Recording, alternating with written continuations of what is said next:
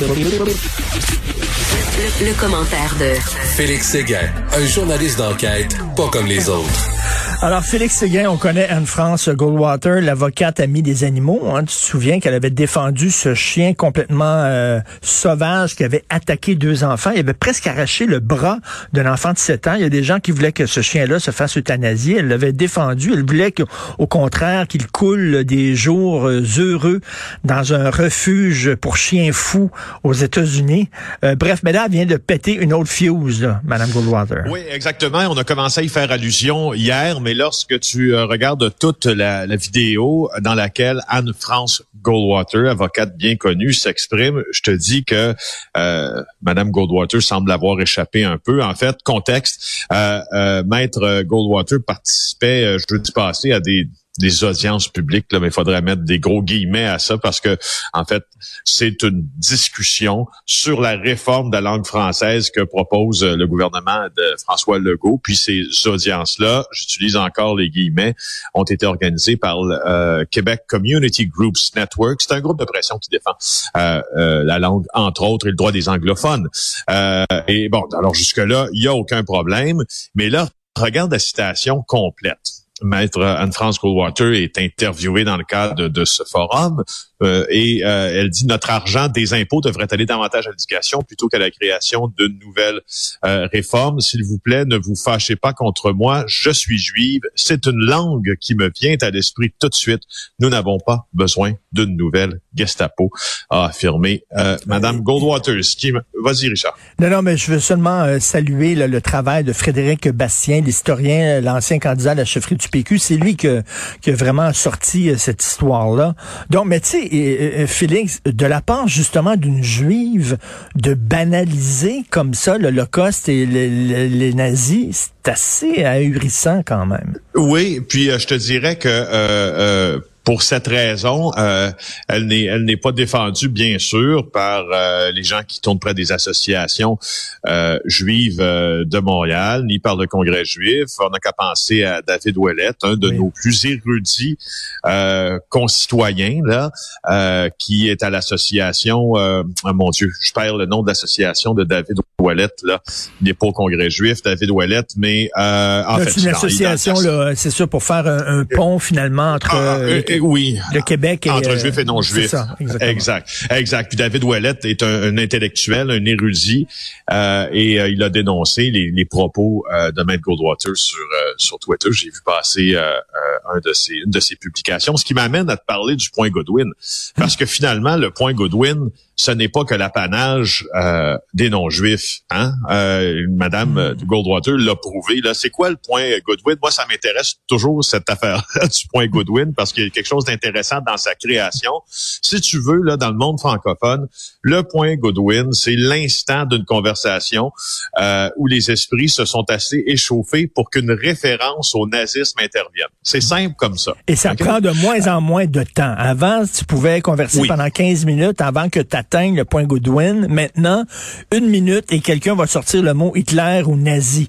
Mais ça vient d'où, ça? Pourquoi? Y a-tu un monsieur Goodwin ou quoi?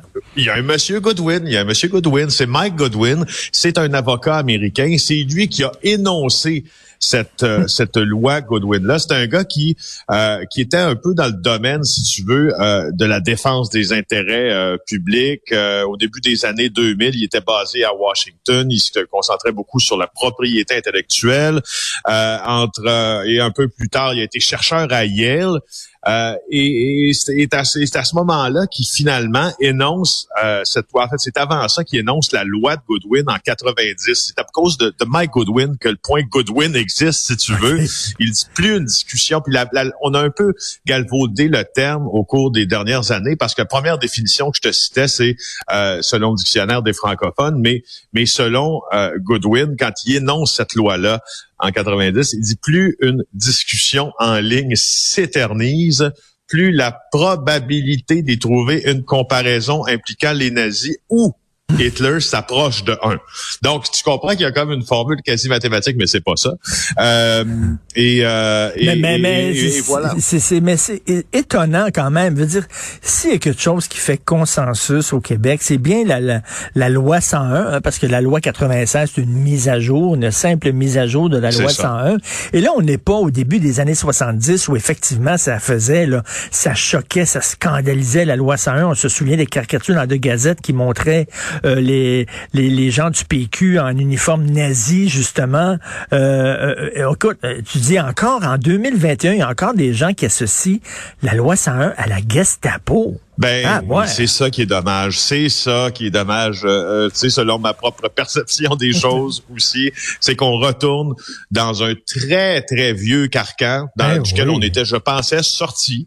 Euh, et là, Maître Goldwater nous ramène là avec toute toute la force et l'indélicatesse de ses propos. Voilà. Écoute, on va parler de ce fait fait divers, fait histoire juridique assez hallucinante. Un homme de Gatineau qui est jugé pour le meurtre de sa copine 20 ans après les faits. Voilà, on retourne dans mon euh, domaine de prédilection, les affaires criminelles et judiciaires. Je note euh, que notre bureau d'enquête a, envoyé ma collègue Claudia Bertion à Calgary pendant, euh, Richard, plusieurs semaines. Je veux juste signaler journalistiquement parlant, que c'est le fun en maudit. Euh, c'est plaisant de voir qu'une organisation de presse a les moyens d'envoyer quelqu'un couvrir un procès à Calgary qui touche un homme de Gatineau, mais ça touche principalement la victime et sa famille. Alors, je t'explique c'est quoi. Mais Claudia euh, euh est vraiment bonne. C'est une excellente journaliste. Oui, puis euh, Claudia, là, je, si je peux, si je peux te la décrire un peu là, euh, Claudia dans ses vérifications là, elle en fait une, deux, trois, quatre, cinq, six couches de vérification. Puis quand ça arrive dans le journal, crois-moi, euh, c'est validé, puis elle a une belle plume aussi. Euh, elle a publié des livres d'ailleurs euh, sur, sur des affaires criminelles qu'on a tous connues. Alors, cet homme-là de Gatineau s'appelle Stéphane Parent. Écoute, et là, il est jugé pour une histoire qui remonte au soir de la Saint-Valentin, il y a 20 ans. Je t'explique un peu.